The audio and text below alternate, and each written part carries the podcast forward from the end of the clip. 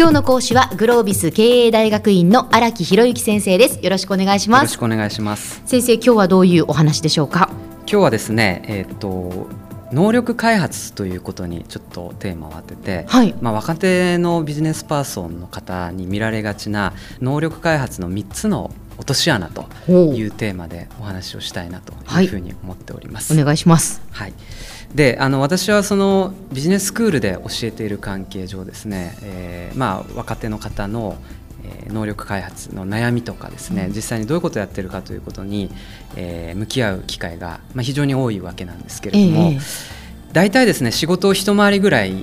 するとやっぱりそういう問題意識にぶつかるわけですね、うんその時にですねこう典型的に3つぐらいのパターンに陥ってしまうんじゃないかということをこれからお話をしたいなというふうに考えております。はい。でその一つ目がですね、えー、と割り切りとか決めつけ型っていうふうに私は言っているんですけれども割り切り決めつけ型。はいはい。これは何かというとですね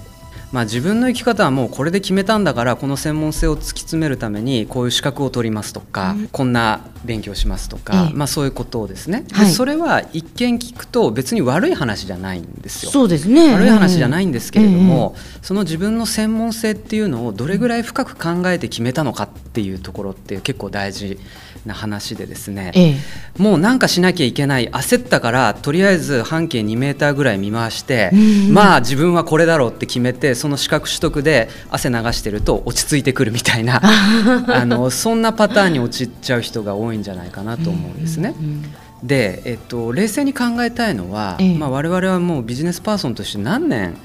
この先時間を費やすのかとうん。いうことを考えるとですね、はい。まあ、定年の時期もどんどん伸びるだろうということを考えるとやっぱり20代の人っていうことはを考えると、まあ、仮に70まで働くとしてもあと40数年のビジネスキャリアがあると、はい。その時に身の回りで見えてるものにパッと飛びついて何かをやるっていうことが果たしてどれぐらいいいことなのかということをやっぱり考えたいなということですね。で当然のことながら環境変化っていうことは容易に想像されるわけで、はい。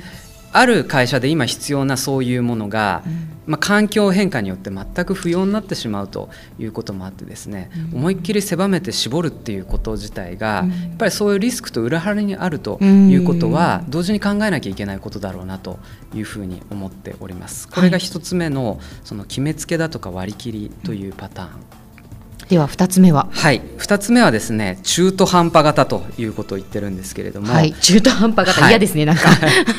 初めのパターンがですねええこう決めて深掘りするっていうパターンであるのに対して中途半端っていうのはもう広く浅くとりあえず目についたものに飛びつくみたいなああ。そんなパターンね、じゃあもうあの資格も取ろうこの資格も取っちゃおうとか。そうですね。で資格ぐらいまで行くんだったら多分いい,、いいと思うんですけれども、うん。どっちかっていうとなんかセミナーがあって行きました。勉強会があるんで顔出しますとあかなんかそうでこういう本が売れてるからこういう本でとりあえず読んでみましたええみたいな、ええええ。そそんなパターンが該当するのかなと。当然ですねこれも自分の狭い世界に閉じこもってやってる人よりは、うん。全然こう可能性を外に広げるっていう意味では悪いことではないんですけれども、そうやってこう聞きかじって知ったつもりになってしまうっていうことは、やっぱりビジネスの世界では結構怖いことで。やっぱり本当に使えるものっていうのはやっぱり聞きかじりのものなんてほとんど役に立たないというかむしろ弊害の方が多かったりするわけですよね。要するに生病法は怪我のもとみたいなことがありますけれども、ええ怖いのはやっぱりその中途半端にいろいろ広げて勉強したつもりになってるっていうところが怖いことなので、えええーその辺を意識しなくてはならないんじゃないかということですね。はい。これが2つ目のパターン。はい。はいそして三つ目は？3つ目のはですね今度ビジネスヒーロー憧れ型という はい、ビジネスヒーロー憧れ型。はい、でこれはですね、えー、と要するにこう著名な経営者だとか、起業家だとか、まあ、そういったようなこうビジネスヒーローと言ってますけれども、はい。そういう人に憧れを持ってその人のこう本だとかねセミナーだとかそのある種のこうオタクになっていくみたいなことだと思うんですね。それが趣味の範囲でとどまってる分には全然いいんですけれども、それをある種のこう能力開発だとこう勘違いしながらそれを自分のビジネスにこうどう生かすかとかそういうふうになっていくと結構怖いと。やっぱりですねそのビジネスヒーローの本とかそういうものっていうのは分かりやすい断片的なものを切り出してこうやってる部分もありますしですね、はい、やっぱり自分のフィールドとその人たちが戦ってるフィールドってものすごい距離感があるっていうことを冷静に考えなきゃいけなくてですね。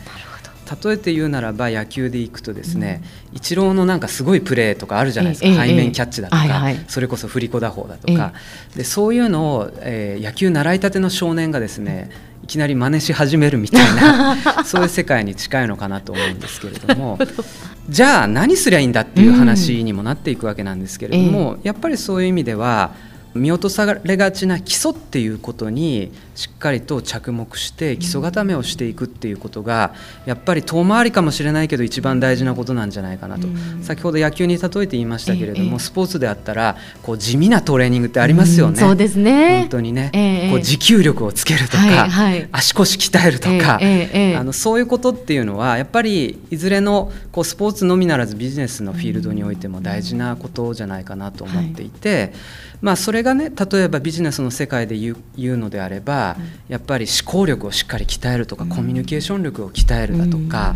えー、その人の巻き込み方の基本をしっかり身につけるだとかですね、あんまりその成功してるビジネスパーソンが表立っては鍛えてるようには見えないようなこと。でもこれやっぱりすごく大事なことでですね。そういったことに改めて着目してこう日の当たらない地味かもしれないけれどもそういうことを真面目に日々取り組んでいくっていうことはやっぱりすごく大事な行為じゃないかなと、はい、そんなことを考えていてですね、まあ、最近出したあの緊張でですね27歳からの MBA グロービス流基礎力10というねあのそういう本も書いたんですけれども、はい、まあ、そうその本の思想はやっぱりそういう意味でこういろんなところでねこう足元をふらつきがちな若手の方に対して、やっぱり back to basics ということで基礎が大事だよというメッセージを、えー、伝えているということ本でもありますので、はい、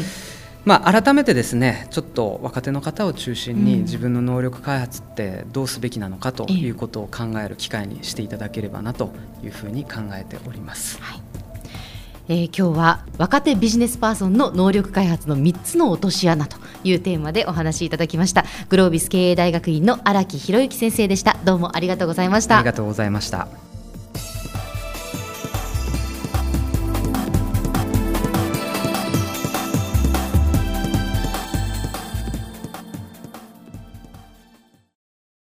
続々ぐいぐいメラメラつながる。ゾワゾワハラハラメキメキ。つながるズキズキ。モワモワほかほか。つながる。キリキリ。ザワザワキュンキュン。ガンガン。ワクワク。うずうず。ドキドキ。ルンルンバクバク。九州人のいろんな気持ちつなげます。九州から輝こう。キラキラつながる。 QTnet